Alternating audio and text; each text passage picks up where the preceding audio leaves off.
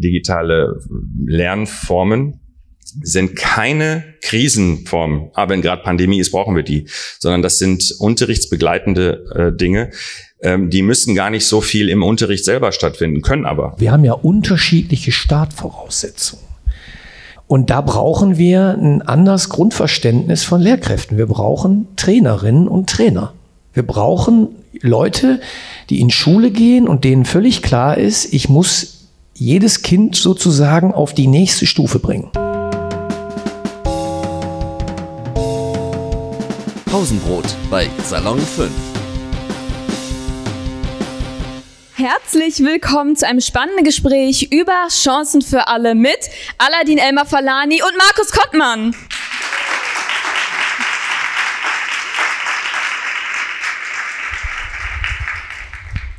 Ich bin Eileen, 18 Jahre alt und Jugendreporterin bei Salon 5 sowie eure Moderation für die heutige Veranstaltung.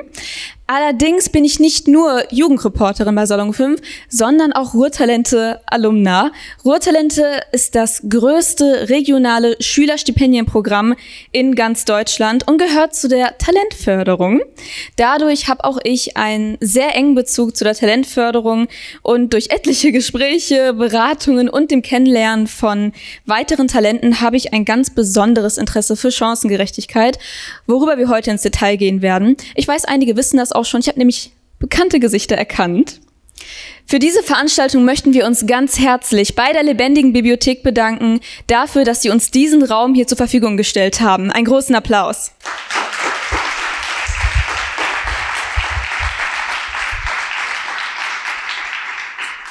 Aber jetzt kommen wir auf den Moment, auf den wir alle ja wortwörtlich gewartet haben. Und zwar mit einem großen Applaus bitte ich Aladin Elmar Falani und Markus Koppmann auf die Bühne. Aladin setzt sich doch gerne hier hin. Ja, Markus setzt sich gerne dorthin.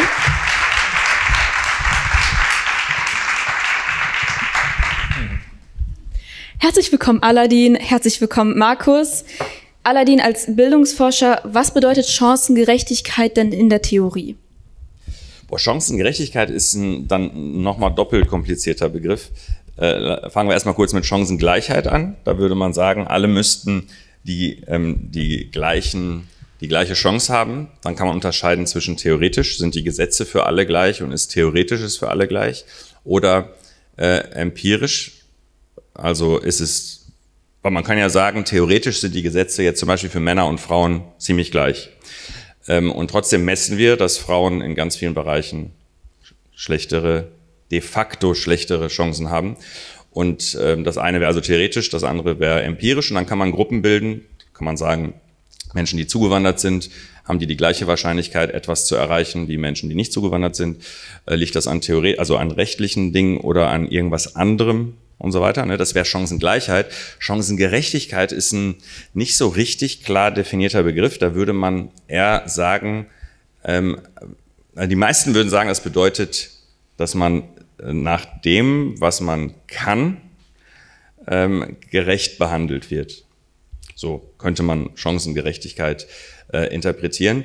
Und ich benutze den Begriff deshalb ungern, weil ähm, allein die Tat, also ab dem Zeitpunkt, wo wir messen können, was wo wir richtig messen können, was jemand kann und wie leistungsbereit er ist oder sie oder ähm, wie kompetent und so weiter, ist schon ziemlich viel gelaufen.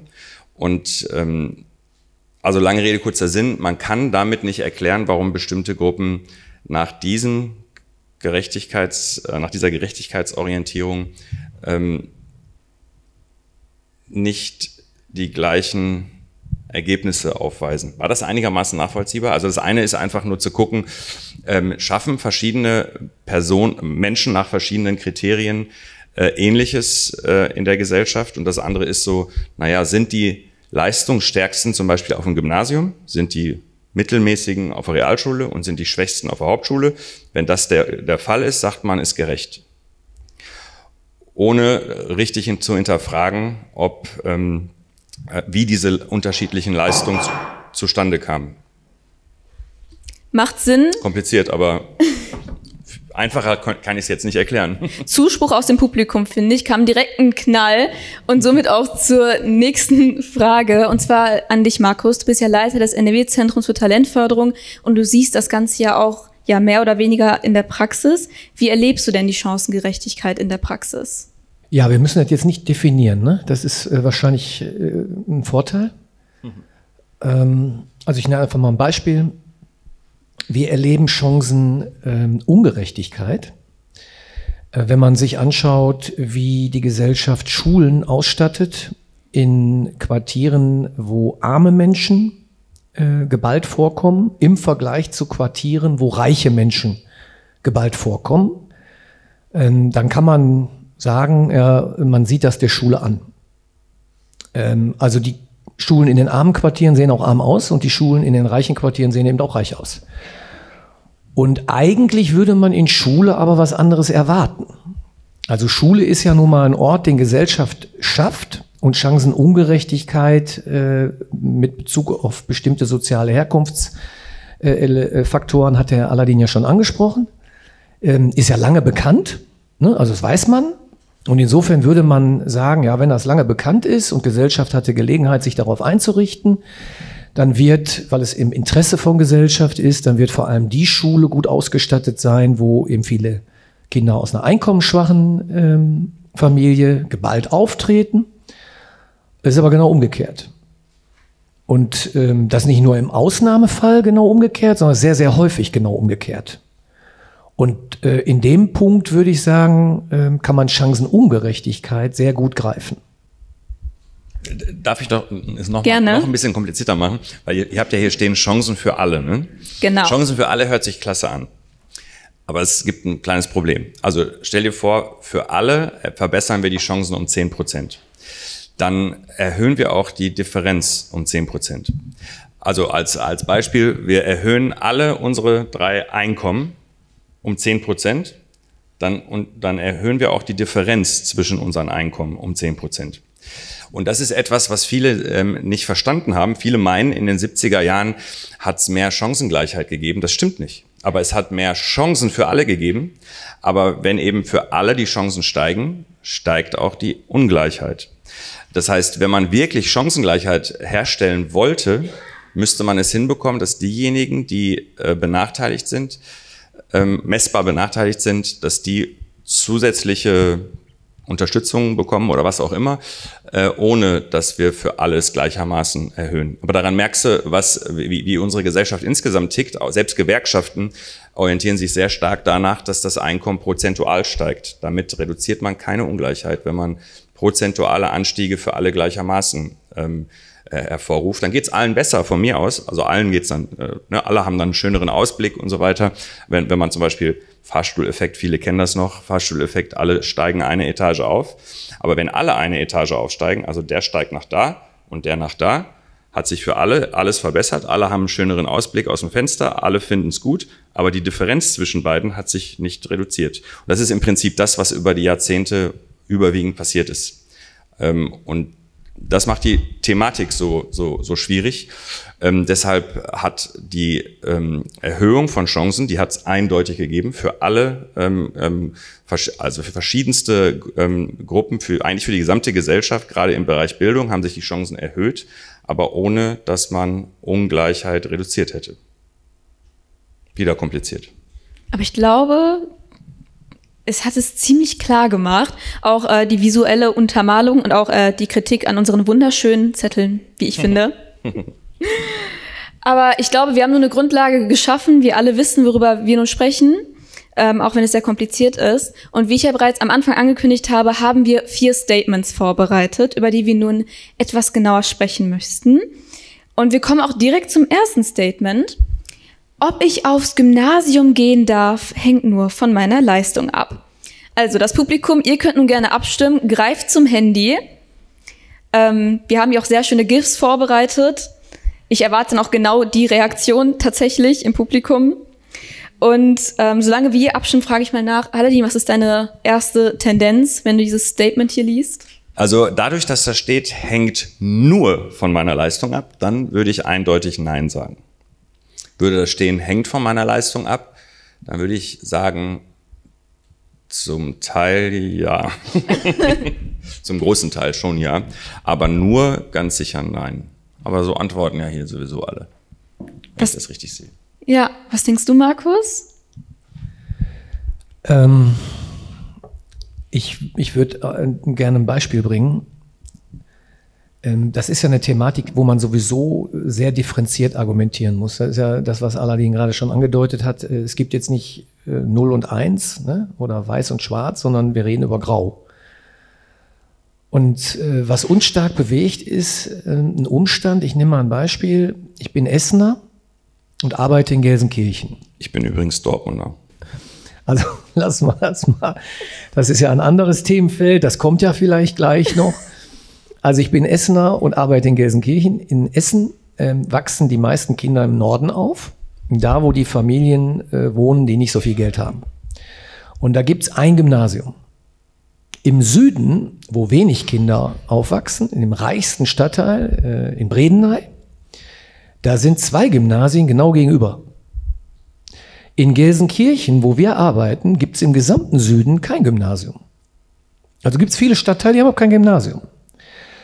Und ähm, es ist äh, schon überraschend, äh, wo man doch von der Kita schon äh, sagt, kleine Füße, kleine Wege. Und so ist das ein bisschen auch beim Gymnasium. Ähm, also wenn ich Gelegenheiten habe, die vor der Nase sind, dann nehmen das viele junge Leute oder eben auch Lehrkräfte und so weiter wahr. Wenn ich aber die Gelegenheit gar nicht habe, dann ist die Entfernung halt größer, der Abstand zu so einem System ist größer und das führt dazu, dass ausgerechnet in den Vierteln, wo eben äh, die einkommensschwachen Familien wohnen, wo wir sowieso zu wenig Übergänge auf dem Gymnasium haben, ähm, ja, das Gymnasium auch nicht präsent ist. Und äh, dementsprechend ist das jetzt nicht nur eine Frage von Familie, sondern es ist eben auch wieder eine Frage äh, von gesellschaftlicher Gestaltung. Was will ich als Gesellschaft?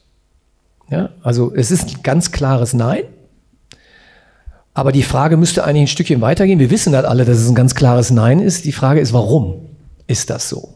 Und was für Möglichkeiten haben wir eigentlich, das zu ändern? Das wäre total einfach. Ich glaube, das ist so ein Thema, was wir heute Abend auch diskutieren müssen. Was ist eigentlich so einfach? Und man muss sich fragen, warum machen wir es nicht? Also in, in den Städten, die ich genannt habe, gibt es gerade massive Schulbaupläne für Größenordnungen, da reden wir von vielen hundert Millionen Euro bis hin zu Milliardenbeträgen. Da ist kein Gymnasium bei.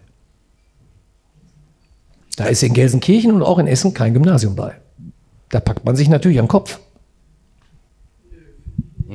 Da, Aber wir wollen ja diskutieren. Da, da, da müssen wir gleich auf jeden Fall darüber diskutieren, aber äh, ähm, nur um das nochmal deutlicher zu machen, also innerhalb einer Stadt gibt's diese Probleme, ne? also diese Ungleichverteilung von Schulformen. Und wenn wir jetzt über das Gymnasium sprechen, wenn wir jetzt zum Beispiel Münster nehmen, da gibt es für die gesamte Stadt Münster, für alle Kinder dort, also es gibt für über 60, fast 70 Prozent der Kinder Gymnasialplätze.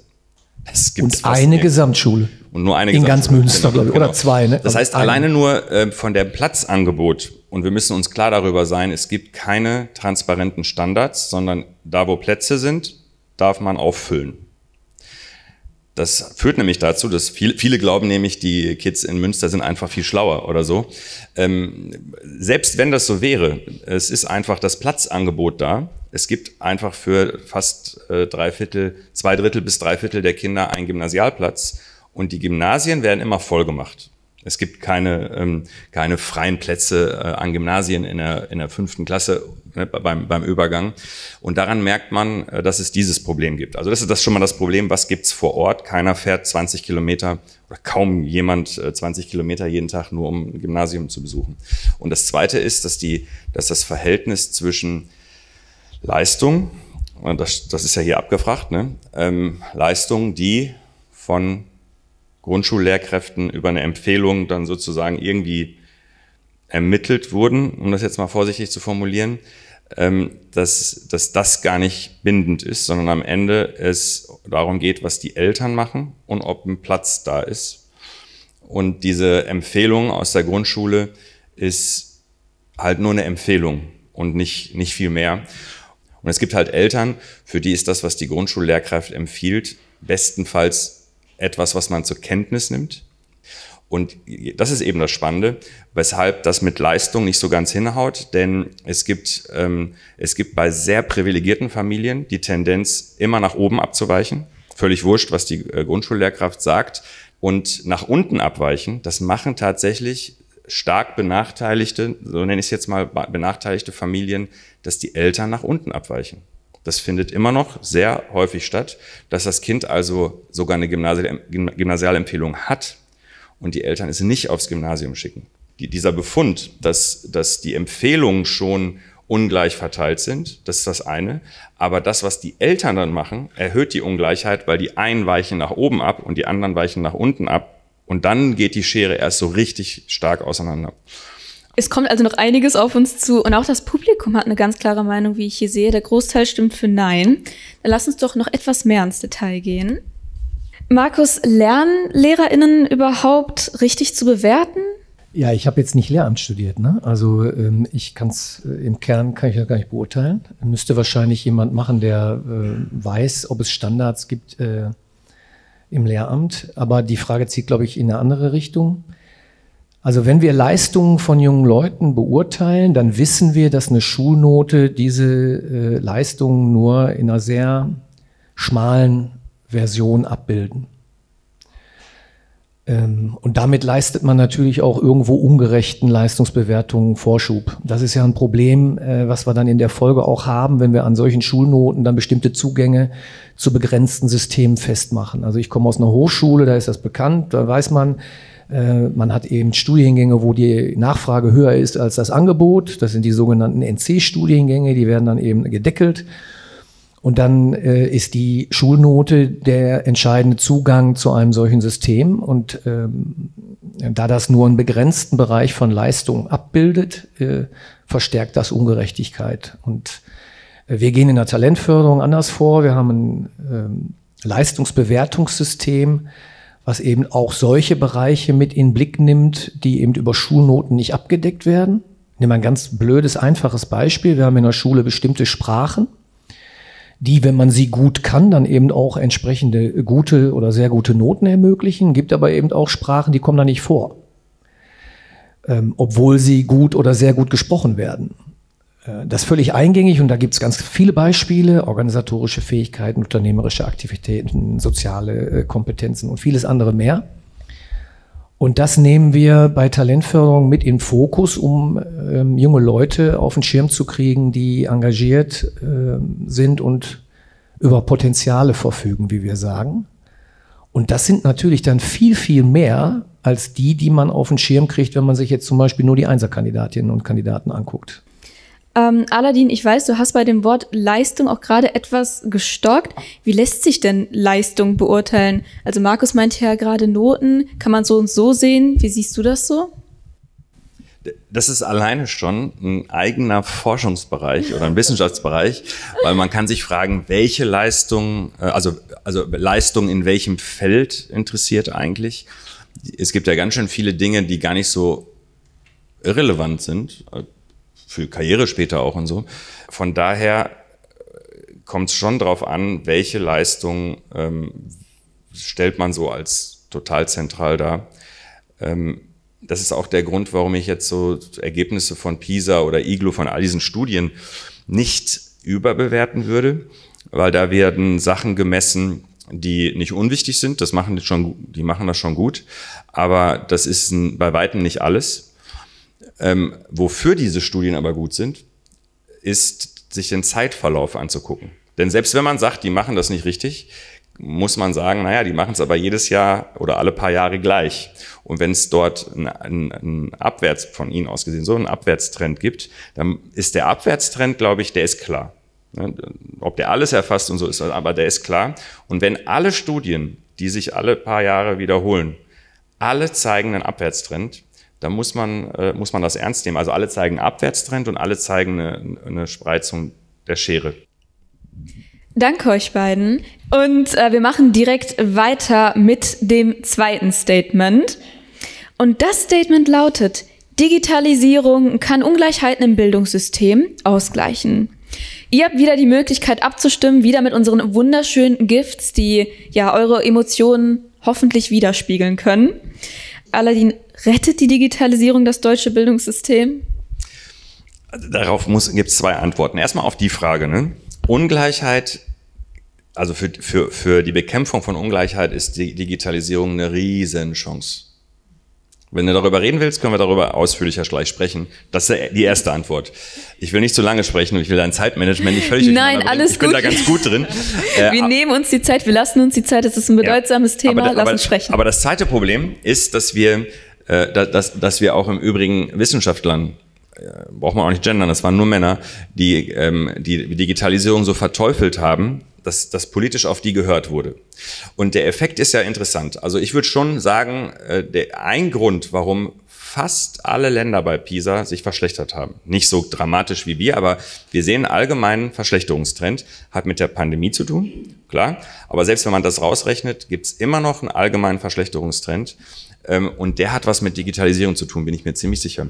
Wenn Kinder äh, nur noch mit solchen Geräten äh, aufwachsen und das Ganze nicht klug begleitet wird, ist es ein Problem. Die Reaktion von Deutschland war aber einzigartig, nämlich zu sagen, das ist nicht gut, also findet es in der Schule nicht mehr statt. Das ist so, als würden wir sagen, Straßenverkehr ist gefährlich, deswegen bringen wir es Kindern nicht bei. Das Gegenteil machen wir aber. Die Polizei kommt in die Schule und macht Fahrprüfungen und für, für Fahrrad äh, und so weiter und so fort. Und das ist natürlich richtig, man muss sagen, also wirklich das Blödeste, was einem einfallen kann, zu sagen, Digitalisierung raus. Also Digitalisierung hat Risiken, und die schlagen gerade voll durch und sie hat Chancen und die nutzen wir gar nicht. Und eine Chance ist, Ungleichheit zu bekämpfen. Markus, in deiner täglichen Arbeit ähm, hast du ja super viel auch mit Talenten zu tun, die noch zur Schule gehen. Ist die Digitalisierung bereits in den Schulen angekommen? Ich meine, wenn wir uns jetzt hier das Ergebnis angucken, sind ja natürlich nicht bloß SchülerInnen hier, aber es ist doch ähm, relativ ausgeglichen. Also gar nicht so krass auf eine Seite positioniert. Was denkst du dazu? 40, 60. Ja, da steht ja kann. Ähm, ich wusste, dass du auf dieses Wort eingehen wirst. Ja, also äh, prinzipiell, es geht ja darum, ähm, wäre, ist es möglich? Äh, ja, es ist möglich. Ich nenne mal ein Beispiel. Ähm, wir haben zu Beginn der Pandemie, haben, du hast unser Schülerstipendienprogramm angesprochen, wir haben zu Beginn der Pandemie äh, sehr schnell gemerkt, oh, äh, jetzt Schule dicht kann nichts mehr stattfinden, können keinen mehr ins Ausland schicken, können keine Veranstaltung mehr mit den Kids machen, was machen wir nur? Ähm, und wir haben sehr schnell Rückkopplung bekommen, boah, äh, bei uns in den Schulen da, ich habe da ein paar Arbeitsblätter, aber ich muss manches auch irgendwie wegschicken und ich kann das eigentlich im Zweifel höchstens am Handy machen, ein iPad oder irgendwie sowas, Rechner habe ich gar keinen, äh, drucken kann ich auch nicht, äh, ganz schwierig. Und dann haben wir gesagt, wir verdoppeln die Anzahl unserer Stipendiatinnen und Stipendiaten und äh, haben palettenweise Rechner bestellt. iPads, Drucker, Headsets, alles, was man brauchte. Und die Rückkopplung von den Kids war vollkommen klar, super hilfreich. Ja, also ja, kann man machen.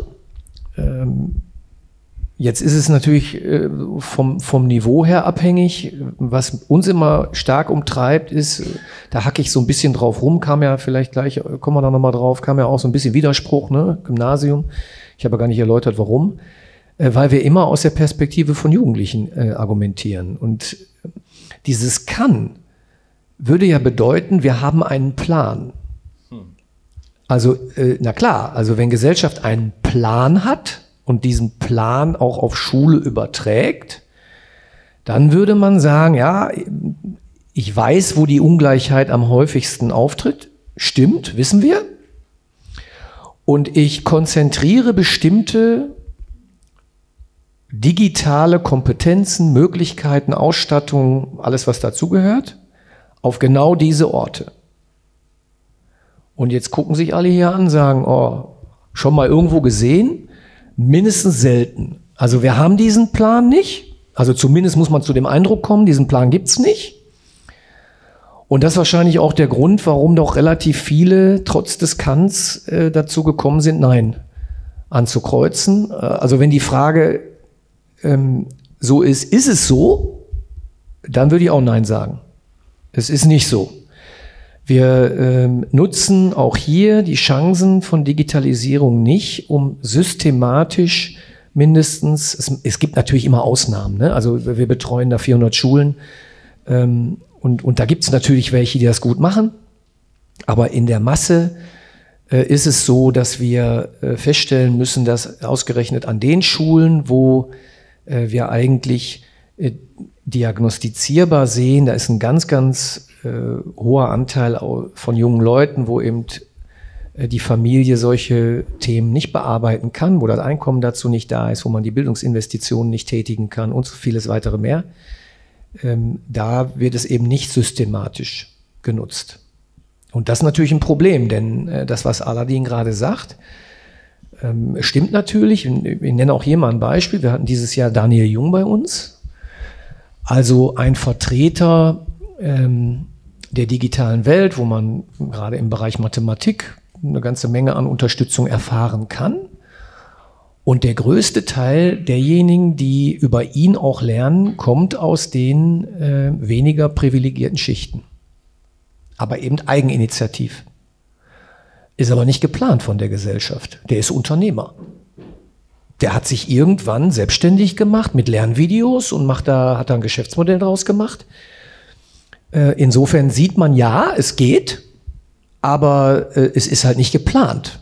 Es ist rein zufällig, dass er eben ein Geschäftsmodell über YouTube-Videos entwickeln konnte und heute dann eben auch über andere Dinge. So. Und, und der macht Mathe. Der macht Mathe. Mathe.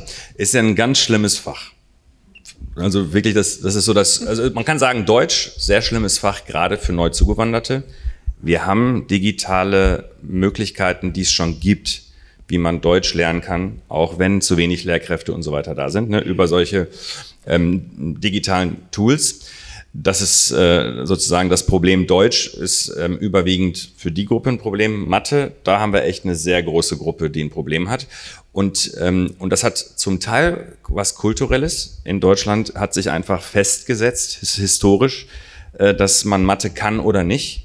Ne, es gibt auch bekannte Leute, die über das Bildungssystem reden und schreiben, die behaupten, Mathe wäre ein äh, Begabungsfach. Und das stimmt nicht. Also äh, vielleicht im, ähm, ab dem Studium, wenn man Mathe studieren will. Aber das, was in der Schule verlangt wird, ist ein Fleißfach, so sehr wie kein anderes. Und das erkennt man zum Beispiel daran, dass die gleichen Aufgaben, die international getestet werden, es gibt Länder, da schneiden über die Hälfte der Kinder bei, in der höchsten Kompetenzstufe ab.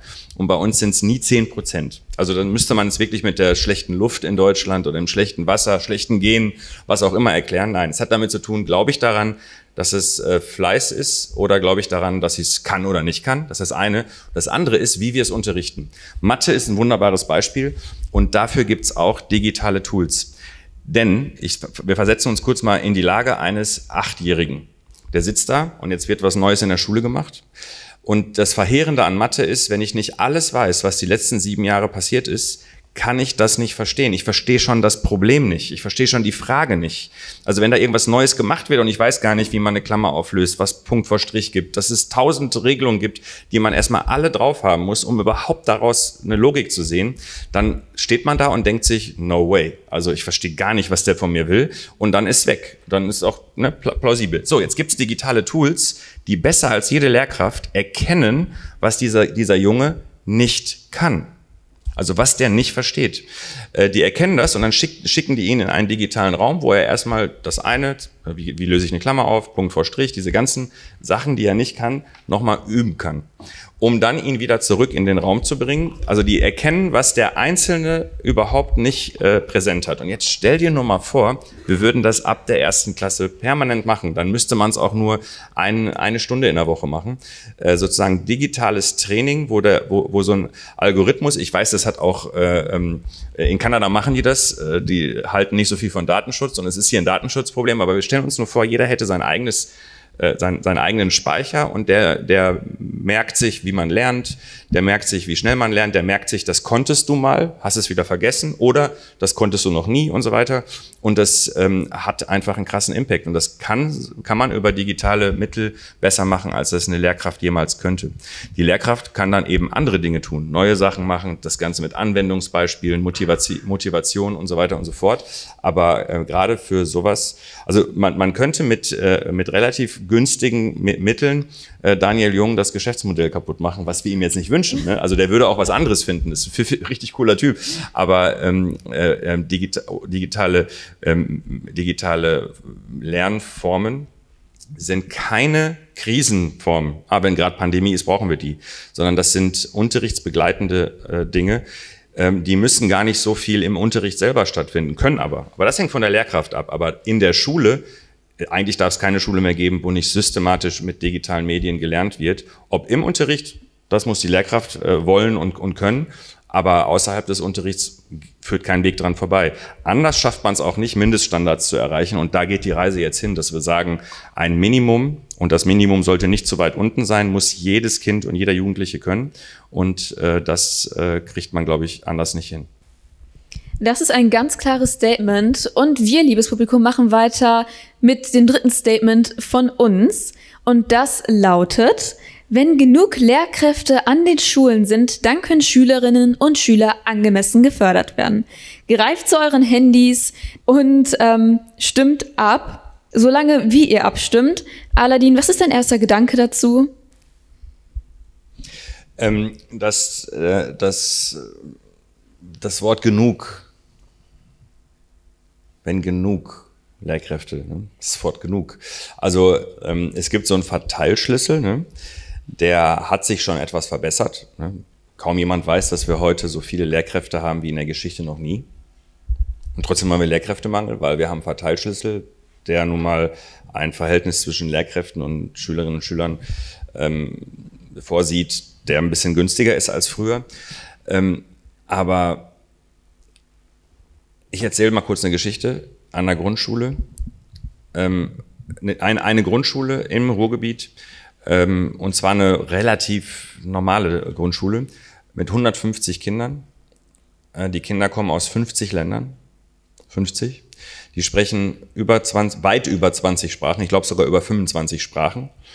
Ähm, es gibt äh, Religionen und Konfessionen, ähm, die eine Rolle spielen für die Kinder oder die Familien, von denen habe ich noch nie gehört.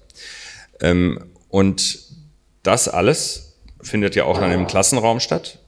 Und dann ist da, dann sind da 26 Kinder und eine Lehrkraft. Das wäre der Schlüssel, der noch akzeptabel wäre äh, in der Theorie, ohne Lehrkräftemangel. Ne, wenn das so wäre, dass eine Lehrkraft und 26 von diesen Kindern. Ähm, und das ist nicht genug. So, ne? Also das ist nicht genug und dann äh, sprechen wir erstmal nur von Quantität. Lehrkräfte auch an Grundschulen sind nicht abgedatet, haben auch schlechte Fortbildung. Das ganze Fortbildungssystem ist nicht angemessen. Also da gibt es ganz viele qualitative Sachen, die man besprechen muss, aber quantitativ äh, geht es nicht mit äh, bei, in, unter diesen Rahmenbedingungen. Und da muss man noch sehen, dass die Hälfte dieser Kinder an einer ganz normalen Grundschule im Ruhrgebiet, äh, die Hälfte dieser Kinder SGB II beziehen. Und dann ist eine Lehrerin und 26 dieser Kinder, das ist nicht genug. Aber es ist kein Lehrkräftemangel an der Schule. Und das, äh, das heißt, über das Wort genug muss man sprechen. Und dann könnte man dahin schreiben, dann könnten Schülerinnen und Schüler angemessen unterrichtet werden.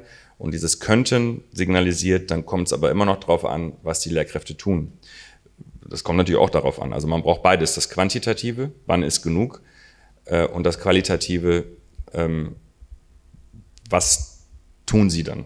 Was glaubst du, Markus? Stimmst du zu? wenn man die Bereiche von Förderung, die für junge Menschen wirklich wichtig sind und die eigentlich in Schule stattfinden müssen, wenn man die in Summe betrachtet, dann sind Lehrkräfte eine Gruppe, die quantitativ und qualitativ gut ausgebildet in den richtigen Fächern da sein sollten. Also ich halte das für einen Skandal, dass wir an vielen Schulen kein Angebot im Bereich Informatik machen können, weil es schlichtweg keine Lehrkräfte gibt, die das anbieten können, wodurch wir vielen jungen Leuten natürlich auch äh, berufliche Perspektiven vorenthalten. Also gerade wenn ich jetzt so ein Fach wie Informatik nehme, ähm, dann wird das, glaube ich, sehr deutlich. Äh, ich kann aber auch irgendeine Sprache nehmen, Spanisch oder Physik oder was auch immer. Ähm, da gibt es solche Unterschiede eben auch. Aber wir müssen, wir sind viel weiter. Wir müssen heute äh, das, was Förderungs ähm, sind, viel breiter denken. Und ähm, das schaffen wir nicht mit Lehrkräften. Das schaffen wir auch nicht mit Schulsozialarbeitenden oder Schulpsychologinnen. Das ist mir in der Diskussion alles immer viel zu, viel zu schmal. Äh, wir brauchen heute äh, von außen Expertise, gerade in den Schulen, wo sich äh, Kinder aus Familien, die sich eben nicht optimal um, um sowas wie individuelle Förderung selber kümmern können. Da brauchen wir äh, von außen Input. Also wir brauchen ganz andere Modelle von, von Schule, wo solche Kooperationen möglich sind. Und wir kommen ja eben auch aus so einem Bereich und sehen, dass Schule das durchaus professionell gestalten kann. Also Schulen sind ja für uns Partner, Lehrkräfte sind für uns Partner. Und das äh, kann man sehr professionell gestalten, wenn sozusagen beiden Seiten klar ist, ja, was ist jetzt der Mehrwert für, für uns? Äh, das müsste aber wesentlich breiter stattfinden. Um einen dieser zwei Hauptakteure, wie Aladin sie genannt hat, ging es in unserer Frage, die ihr schon fleißig beantwortet habt, und zwar, welche Skills sollten Lehrkräfte mitbringen? Und ich sehe hier beispielsweise Empathie oder auch modernes Fachwissen. Aber was ich ganz interessant fand, war ähm, Skills der Zukunft. Was könnten denn Skills der Zukunft sein? Das weiß ich nicht. Ich weiß nur, ähm, Empathie sehe ich genauso.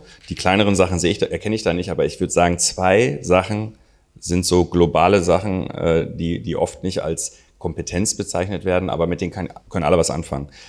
Ähm, man muss sich für was begeistern können, also ruhig für ein Fach, ist nicht schlimm. Ähm, und junge, Leu junge Leute mögen sogar richtig nerdige Lehrer aber nicht irgendwie die, die äh, Folien aus dem letzten Jahrhundert äh, auflegen, sondern die das richtig geil finden, was sie machen. Das macht ja Daniel Jung übrigens auch. Der erzählt über Mathematik, als wäre das eine richtig geile Sache. So, ne? Also äh, man muss Begeisterung rüberbringen. Ähm, das ist das eine. Und das andere ist, man muss sich auf krasse Veränderungen, man muss Bock haben auf Veränderungen. Man sollte das Schulsystem, wie es jetzt gerade ist, nicht mögen. Und das ist ein Problem. Man muss sich für einen Beruf entscheiden ähm, ähm, und, äh, und normalerweise entscheiden sich Leute, sagen, ach, Schule fand ich nicht schlecht, ich werde Lehrer. Das ist schlecht. Das wäre ungünstig. Also man, man soll ruhig die Schulzeit okay gefunden haben, das ist ja nicht schlimm. Ähm, aber ich fände es richtig geil, wenn sehr viele Leute, so wie ich, die Schulzeit als Zumutung erleben und deshalb Lehrer werden wollen. Ich bin Lehrer geworden und, und und, und ich, ich hatte, fand die Schule wirklich schlimm. Richtig schlimm. Ich bin auch sitzen geblieben, ich bin von der Schule geflogen. Ich habe ein Abi, was mit drei vorne anfängt. Äh, ich fand die Schule richtig, richtig schlimm. Ganz im Ernst. Also, und ich habe auch manchmal in der Schulzeit, wird das aufgezeichnet? Wollt ihr das online stellen? Wollt ihr auch online stellen, ne? Okay, dann rede ich jetzt nicht weiter. Bis dahin geht's, aber nicht, nicht weiter. Äh, also in jedem Fall, ich fand es richtig schlimm. Und äh, ich bin halt so ein, so ein Typ, der sagt, deshalb will ich das machen. Und das wäre ganz, das ist, das ist, das ist nicht typisch, ne? weil selten wollen Leute irgendwas werden, um dort zu kämpfen oder so, ne? dort sich durchzukämpfen. Aber äh, das wäre eigentlich so eine relevante Größe, besonders weil, wenn wir gucken, was, was zum Beispiel Grundschullehrkräfte, aber auch in, in weiterführenden Schulen, zumindest bis zur siebten Klasse, was die eigentlich äh, mitbringen müssten, wäre, also jetzt im Optimalfall, so Empathie, total gut, ähm, Be Begeisterung für die Sachen, für die man zuständig ist, unterrichtlich, fächermäßig und, ähm, und so ein Forschergeist, sich für die, für die Rahmenbedingungen, die die Kinder mitbringen, zu interessieren. Ähm, ich würde vielleicht ähm, aus unserer Perspektive ein, zwei Dinge noch, noch zuspitzen bzw. auch ergänzen. Also ich würde mir wünschen, wenn äh, tatsächlich äh, Unzufriedenheit bei Lehrkräften sich vornehmlich darauf richtet, die Strukturen, die man in Schule vorhält, die aber nicht immer zu, zum Besten von Schülerinnen und Schülern sind, ähm, dass, man, dass man die verändern will. Weil dann kommt man zu einem anderen Blick, den wir, glaube ich, brauchen. Wir haben äh, das Thema Schulnote gehabt. Also Lehrkräfte leben ja heute auch in einem System, wo sie denken, boah, ich kann ja eigentlich relativ wenig gestalten, also unheimlich vieles vorgegeben. Ich muss also als Lehrkraft eine Million Verwaltungsdinge beachten. Ich muss, ich muss Schulnoten vergeben, kann ich ja nichts gegen machen. Aber wir brauchen trotzdem stärker ein Bild von Lehrkräften, wo man so sagt, ja, ich bin jetzt, ich bin jetzt nicht Schiedsrichterin, sondern ich bin Trainerin. Weil, äh, Aladdin hat es gesagt, und Da kann man jetzt hin und her äh, diskutieren. Bei uns an den Hochschulen ist ja so dieses geflügelte Wort nicht Heterogenität. Das spricht man nicht mehr, ähm, sondern unterschiedliche Startvoraussetzungen ist das neue Heterogenitätswort. Also wir haben ja unterschiedliche Startvoraussetzungen. Die haben wir natürlich äh, auch vorher schon. Da kann man jetzt äh, auch in der Grundschule sagen, aber auch schon unterschiedliche Startvoraussetzungen. In der Kita haben wir auch schon unterschiedliche Startvoraussetzungen. Das wird sich nicht ändern, sondern die, die Startvoraussetzungen werden noch unterschiedlicher. Also wenn man das heute schon so beschreibt, dann es wird noch unterschiedlicher. Und da brauchen wir ein anderes Grundverständnis von Lehrkräften. Wir brauchen Trainerinnen und Trainer.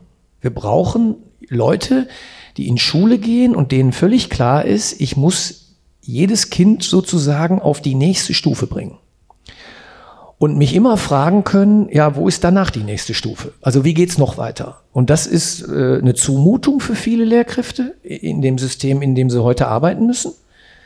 Aber ähm, das war ja jetzt eine Frage, was für Skills sollten da sein? Aus der Perspektive der Kinder wäre gut, ähm, wenn man mehr Trainerinnen und Trainer hätte, die unzufrieden sind mit dem, was für die Kinder heute rauskommt. Vielen Dank, Markus. Und somit kommen wir zu dem letzten Statement für diese Veranstaltung. Schule ist nur zum Lernen da und das soll auch so bleiben. Leute, Ihr könnt wieder abstimmen.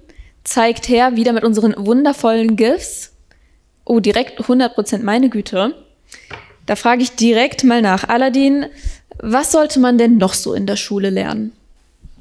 Also ich würde mir eine Schule wünschen, in der man alles lernen kann, was es Positives in der Gesellschaft, ähm, was, was die Gesellschaft zu bieten hat. Positives. Ähm, und das äh, sollte unbedingt in der Grundschule so sein. Vielleicht äh, kriegt man das in weiterführenden Schulen dann nicht mehr hin, aber je älter Kids werden, desto weniger ist das auch relevant, weil dann können sie es selber eher nehmen. Ähm, aber an Grundschulen würde ich sagen, müsste man ähm, nicht nur Sportunterricht haben, sondern auch Vereinssport, also jeden Sport sozusagen ähm, verbessern, äh, eine Sportart verbessern, die man möchte jedes Kind sollte anfangen, in der Schule, in der Grundschule ein Musikinstrument zu spielen und das umsonst und das Instrument auch geschenkt bekommen, wenn es ein, zwei Jahre, sagen wir zwei Jahre dran am Ball bleibt. Man sollte äh, alles, was, was es so an Kunst und Kultur gibt, was für unter Zehnjährige spannend sein kann, in der Schule stattfinden lassen. Man sollte Handwerken und ich könnte jetzt ewig lang weitermachen. Ich bin selber, äh, selber so ein bisschen Botanik begeistert ich finde es ein Verbrechen, dass wir dass wir das nicht ähm, viel stärker fördern, dass jede, eigentlich, eigentlich müsste jede Grundschule einen kleinen landwirtschaftlichen Betrieb nebenbei noch haben. Das wäre wirklich total sinnvoll. Ist auch nicht äh, irgendwie völlig aus der, aus der Welt und aus der Zeit äh, die Idee, das gibt's schon ähm, vereinzelt in Deutschland und auch in anderen Ländern so als ähm, also konzeptionelle ähm, Sachen. Also jetzt könnte ich stundenlang weiter sagen. Also alle, die Kinder haben und alle, die selber Kinder sind, können, äh, müssten einfach nur überlegen, was ist alles wichtig. Und das muss stattfinden. Und zwar ähm, im Rahmen von Ganztagsschulen, die wir jetzt ja ohnehin kriegen müssen. Äh, ab 2026 werden alle Grundschulen Ganztagsschulen sind eh fast alle Ganztagsschulen, nur dass dann alle Kinder fast auch im Ganztag bleiben. Und den muss man so gestalten, dass das wirklich eine wertvolle, sinnvolle Sache ist. Plus diese digitalen Sachen, ne, wo man permanent Selbstdiagnostik für, macht, was ich gerade gesagt habe in Mathe, was kann ich noch nicht, warum verstehe ich das nicht und so, kann man auch wunderbar dann nachmittags machen und so weiter und so fort. Und darüber würde man auch ähm, Lehrkräfte entlasten, wenn nämlich die Schule so ausgestattet ist, dass all das dort stattfindet, dass dort gelebt wird und die Lehrkräfte sich für das Lernen, was ja durchaus noch im Zentrum stehen soll, also dieses Lernen ähm, im, im, Unterricht, äh, dann würde ich anfangen, Lehrkräfte viel stärker verantwortlich dafür zu machen, äh, den Unterricht zu optimieren, sich auf die Schüler zu beziehen und so weiter und so fort. Nach jetzigen Rahmenbedingungen kann man das Lehrkräfte, kann man Lehrkräfte gar nicht man kann von Lehrkräften gerade an Grundschulen gar nicht viel mehr fordern, als gerade geht, weil die Rahmenbedingungen so schlecht sind. Also deshalb im Prinzip muss es ein Lebensort werden. Und wenn man eine Orientierung haben möchte, warum, dann ähm, ist, glaube ich, sind zwei Sachen, finde ich, wichtig. Also einmal sind wir eine ähm, so alte Gesellschaft, das ist schon echt hart. Das fällt jetzt niemandem auf, der hier einfach so aufwächst, aber wir haben keine kindergerechten Räume mehr. Also muss, müssen die können nur noch diese Institutionen, wo die Kinder sich zwangsweise sogar aufhalten müssen, das müssen maximal kindergerechte Räume sein, weil außerhalb der Schule ist alles immer weniger kindergerecht. Das ist natürlich ein Unterschied zu denjenigen jetzt hier, die in den 60er oder 70er aufgewachsen sind. Da waren junge Leute die Mehrheit. Das heißt, eine Gesellschaft ist dann gezwungen, kindergerechte Räume unter die Kinder haben sie sich auch genommen. Jetzt ist aber die gesamte Marktwirtschaft, die gesamte Demokratie, alles in einer Stadt wird eigentlich dominiert von einer Personengruppe, die ähm, Ü40 ist. Also da gehöre ich auch schon zu. Ähm, die, die, dafür müssen wir äh, also Vorkehrungen treffen, dass Kinder Räume bekommen, die vernünftig sind. Und unsere Schulen sehen aber noch so aus wie in den 60er und 70ern, wo die Schulen nicht wichtig waren. Jetzt sind sie aber wichtig, weil sie die einzigen kindergerechten Räume sein müssten, die wir noch haben. Zweitens äh, haben wir, und das zweitens ist letztens, ne, keine Sorge, dass ich jetzt hier lange aufzähle. Zweitens ist, äh, müssen wir äh, das nicht nur auf die gesamte gesellschaftliche Entwicklung beziehen, sondern auch darauf, dass äh, Kinder immer früher in Institutionen gehen. Ab einem, einem Lebensjahr schon ähm, sehr stark und ab dem dritten Lebensjahr fast alle mittlerweile. Ähm, nicht nur das, sondern auch jeden Tag immer länger. Das heißt also, ähm, diese Bildungsinstitutionen müssen nicht nur Familie ergänzen, sondern in Teilen Familie ersetzen. Und das ist noch völlig unbegriffen. Die, die, die, diese Institutionen sehen so aus, als wäre alles noch so wie früher. Und ähm, de facto gibt es außerhalb der Schule diese Räume nicht mehr. Das war der erste Punkt. Und der zweite Punkt ist, dass Familie sich so fundamental geändert hat, dass Bildungsinstitutionen auch für privilegierte Familien, wo beide arbeiten und so weiter, die Institutionen müssen Familie ersetzen, nicht vollständig, aber in weiten Teilen. Im Prinzip nur noch die ganz schönen, gemütlichen Sachen, die lässt man bei den Eltern. Und alles andere, die, die, die ähm, aber hochrelevanten Fragen, die müssen in der Institution geregelt werden. Und wenn die Eltern aber doch noch das regeln wollen, Dürfen sie natürlich. Sie dürfen dann privaten Unterricht für Musik und so weiter machen. Das ist alles okay. Aber ähm, im Prinzip muss man auf Eltern verzichten können, weitgehend, und ähm, familienersetzende Leistungen und äh, Atmosphäre in der Schule schaffen. Mindestens von, also mindestens von, dem, von der Kita-Zeit bis zur siebten Klasse. Also die weiterführenden Schulen sind schon ein bisschen daran beteiligt. Und, ähm, und das ist etwas, das man begreifen muss. So hätte ich anfangen sollen, damit man nur versteht, warum ich meine, dass alles in die Schule muss. Weil es ist nicht so nice to have. Nice to have war das vor 30 Jahren, sowas zu fordern.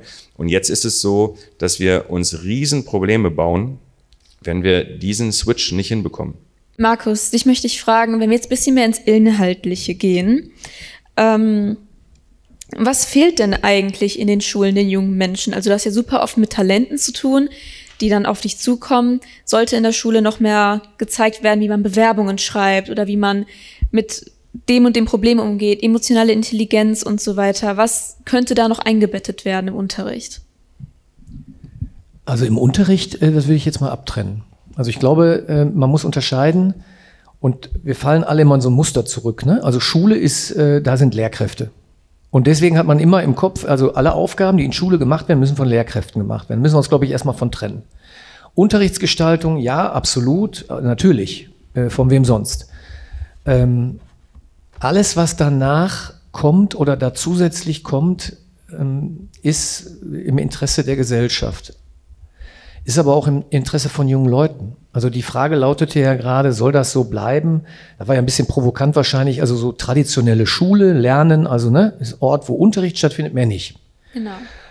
Das wäre für viele, viele junge Leute extrem schade und es ist ja schon heute so nicht. Also wenn wir jetzt mal Talentförderung nehmen, wir sind mit den Angeboten zum Teil ab der achten Klasse unterwegs mit dem größten Angebot, mit dem Scouting dann in der Oberstufe. Und wir sehen ja, dass ganz, ganz viele junge Leute die Angebote annehmen und sich enorm weiterentwickeln.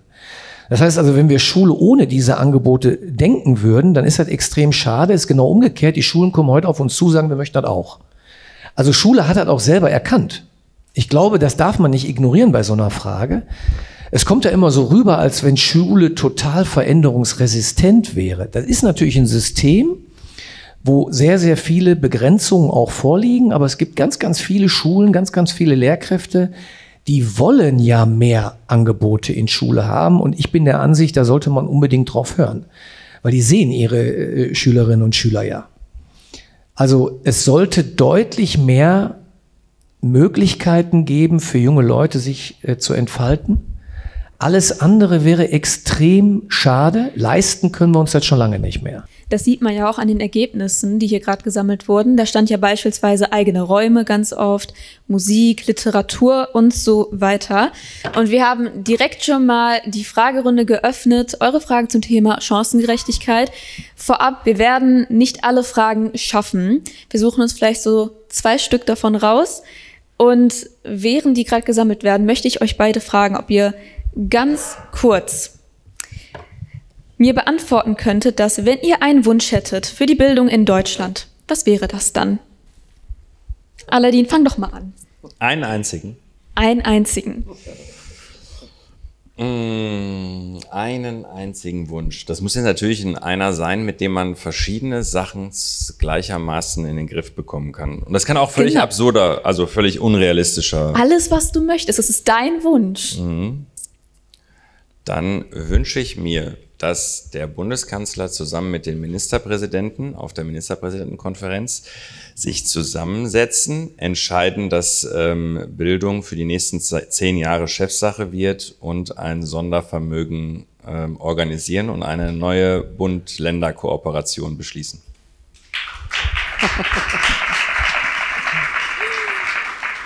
Sehr schön. Markus, wie sieht es bei dir so aus? Dein Wunsch?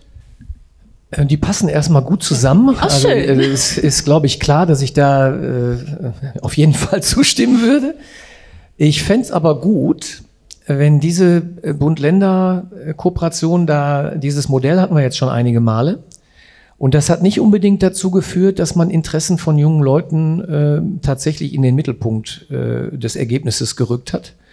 Also ich fänd's super, wenn ähm, bei der Gelegenheit zehn Punkte festgehalten würden, wo Gesellschaft sagt, das sollten Kinder und Jugendliche in Deutschland gleichermaßen erleben und dass man äh, diese zehn Punkte festschreibt und sicherstellt, dass sie auch stattfinden. Also ich nehme mal ein Beispiel, ich finde das frappierend und das zeigt, glaube ich, was ich meine. Wir haben in Nordrhein-Westfalen extrem fortschrittliches Schulgesetz mit Blick auf das Thema individuelle Förderung. Festgeschrieben, Paragraph 1. Recht auf individuelle Förderung, unabhängig von Herkunft, Elternhaus, Einkommen der Familie und so weiter. Steht im Gesetz. Also mein Wunsch wäre, lass uns das Gesetz umsetzen. Und äh, zehn Punkte reichen, glaube ich, erstmal. Und dann das Gesetz umsetzen. Das würde äh, mit den 100 Milliarden, glaube ich, richtig was. Äh, das wäre dann nicht der Wumms, die 100 Milliarden, das wäre der Doppelwumms. 100 Milliarden richtig eingesetzt für junge Leute. Wir widmen uns direkt zwei Fragen. Lasst mich mal gucken. Die hier finde ich ganz interessant. Wie sollte die Lehrkräfteausbildung idealerweise in Zukunft ähm, wahrscheinlich aussehen, um Chancengerechtigkeit schaffen zu können? Ich meine, ich mache ja Lehr Lehrkräfteausbildung ne? und ich würde sagen, ähm, es geht nicht nur um die Ausbildung, dass die mehr Chancengerechtigkeit bringt, sondern dass innerhalb der Ausbildung man schon was dafür tut. Und ich würde sehr dafür plädieren, dass das Lehramtsstudium, weiß ich nicht, ab dem zweiten Semester dual wird, dass man sozusagen drei Tage an der Uni und zwei Tage an der Schule ist und dass das gesamte Studium dann über. Dann hätte man ein bisschen den Lehrkräftebedarf abgefangen. Die, die, das würde dann auch mit Systemen stattfinden und nicht wie jetzt mit als Honorarkräfte sind ja ohnehin unsere ganzen Studis schon da beschäftigt. Ähm, sondern dann wird das eine gewisse Logik haben. Wir wären gezwungen, unsere Lehrpläne und unsere, ähm, unsere Zeiten anzupassen. Das würde also dann besser studierbar sein, dann brechen auch vielleicht äh, weniger ab. Es würde sofort den Praxisschock geben und den hätten auch die Lehrenden an der Uni. Und es hätte sehr viele positive Effekte und man würde dann mit allen Schulen zusammenarbeiten müssen als Uni. Im Augenblick arbeiten wir nur mit denen zusammen, mit denen wir forschen wollen und nicht mit irgendwie allen. Also das wäre aus meiner Sicht erstmal eine grundsätzliche Sache, die man machen muss. Und aus der Not geboren könnte das sein, dass es sogar umsetzbar ist. Also ich versuche auf jeden Fall in allen Bundesländern gerade die Leute darauf aufmerksam zu machen, dass das die ideale Zeit dafür ist und sehr viele Vorteile hätte und eigentlich nur für, für, ähm, für Unis ähm, Nachteile. Also nur die Unis hätten Nachteile und ich wäre bereit ähm, zu, dafür, also es zu promoten, dass, dass meinesgleichen damit leb, leben lernt, sagen wir es mal so. Ähm, und äh, inhaltlich könnte man jetzt über alles Mögliche sprechen. Es macht zum Beispiel, äh, ich, ich bin selber sehr zwiegespalten, ein Modul zur Migration oder zu interkulturellem irgendwas. In NRW hat man zehn Jahre gekämpft, jetzt ist es da, es ist kein Zehnjahreskampf wert gewesen, was dabei jetzt am Ende rausgekommen ist. Ähm, und, und, und gleichzeitig äh, ähm, geht es auch darum, äh, dass, dass, es, dass es, also der, der, das, was in, in der Uni gelehrt wird, ist, darf man auch nicht zu hoch hängen. Wenn ich mir überlege, ich habe ja schon vor zehn Jahren Lehrkräfte an der Uni ausgebildet. Wenn ich überlege, was ich denen vor zehn Jahren beigebracht habe, denke ich selbst ja, das ist scheiße gewesen. Das ist also wirklich Mist gewesen, weil es jetzt schon nicht mehr nicht mehr richtig so ne? und das wird immer so sein. Das ist jetzt kein Fehler von mir, sondern das ist einfach immer so. Also müssen wir ähm, müssen wir die Lehrkräfteausbildung schneller, zielgerichteter, stärker kooperieren. Und dann müssen wir Unis nochmal verpflichten, also nochmal noch mal ein Ding, was für Unis schmerzhaft ist, dass nämlich Unis sich an, den, an der Lehrkräftefortbildung systematisch beteiligen müssen. Weil jetzt könnte ich allen Lehrkräften alles sagen, was sie bräuchten für die nächsten fünf Jahre. Nicht länger. Aber immerhin. Und wenn wir, wenn wir jetzt sagen, einmal werden Lehrkräfte ausgebildet und danach gibt es so ein Fortbildungssystem, was den den Namen System nicht wert ist, um das jetzt mal so deutlich zu sagen. Das funktioniert so nicht. Also müsste man die Ausbildung zielgerichteter machen und das Fortbildungssystem. Das ist die Champions League. Das ist wichtig. Und da müssen Praktiker und Theoretiker, Wissenschaftler ähm, und auch Externe, die überhaupt nichts mit Schule zu tun haben, im Augenblick Digitalisierung. Da macht es überhaupt keinen Sinn, mit Leuten von der Uni zu kooperieren. Da muss man mit ganz anderen kooperieren. Das heißt, wir brauchen ein Fortbildungssystem, was dynamisch ähm, ähm, am Zahn der Zeit ist und darf, das geht nicht auf einer Aschbacke, um das jetzt mal im Ruhrpottdeutsch zu sagen. Das muss so ein richtiges System sein, wo ähm, Mittel hinfließen und was sehr an den Lehrkräften orientiert ist. Also es wirklich so richtig an denen orientiert ist und das wären so meine Dinge. Also zur Ausbildung und zur Fortbildung. Das sind beides äh, Sachen, die man zusammen sehen muss. Wir kommen nun zu der letzten Frage. Ich habe mir die jetzt ziemlich lang angeguckt und ich finde die hier sehr interessant. Und zwar sollten Kinder länger gemeinsam zusammen lernen, um Chancengleichheit zu schaffen. Also Grundschule bis Klasse 6 beispielsweise. Das ist ja in NRW jetzt nicht der Fall. Was glaubt ihr? Bis Klasse 6, ja. Okay, das war eine Antwort. Chancen für alle ist der Name dieser Veranstaltung. Markus Koppmann und Aldin Elmar Falani zeigen, wie bedeutsam Chancengerechtigkeit ist und dass solche Diskussionen derzeit sowohl aktuell als auch bedeutsam sind. Vielen Dank an unsere Gäste, Aldin Elmar Falani und Markus Koppmann. Einen großen Applaus. Salon 5